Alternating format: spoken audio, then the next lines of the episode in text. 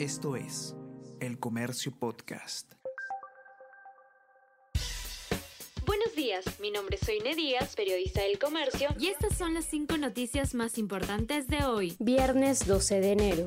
Ya son ocho los defensores adjuntos que renuncian en la gestión de Gutiérrez. De los nueve titulares de adjuntías que encontró Josué Gutiérrez al ingresar en mayo del 2023, solo queda la responsable de administración estatal. Lizeth Vázquez dimitió a Medio Ambiente luego de que Gutiérrez se opusiera a emitir un pronunciamiento en contra de los cambios de la ley forestal.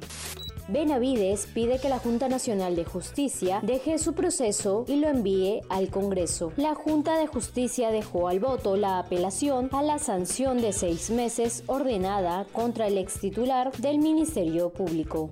Minsa aclara que extendió a 18 meses el plazo para usar vacunas bivalentes. Ministerio reconoce que erró al informar sobre la inoculación y que por ello se denunció el uso de productos vencidos en vacunatorios.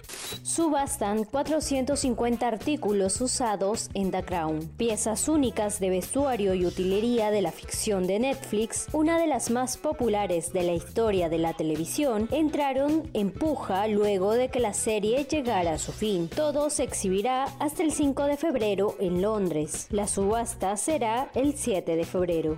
Sube a 178 la cifra de rehenes en siete cárceles de Ecuador. El Servicio Nacional de Atención Integral a Personas Privadas de Libertad, la Agencia Penitenciaria del Estado ecuatoriano, señaló en un comunicado que entre el personal retenido hay 158 guardias carcelarios y 20 funcionarios administrativos en las cárceles de las ciudades sureñas de Machala, Loja, Cuenca y Azogues. Las la Atacunga y Ambato y la norteña Esmeraldas. El Comercio Podcast.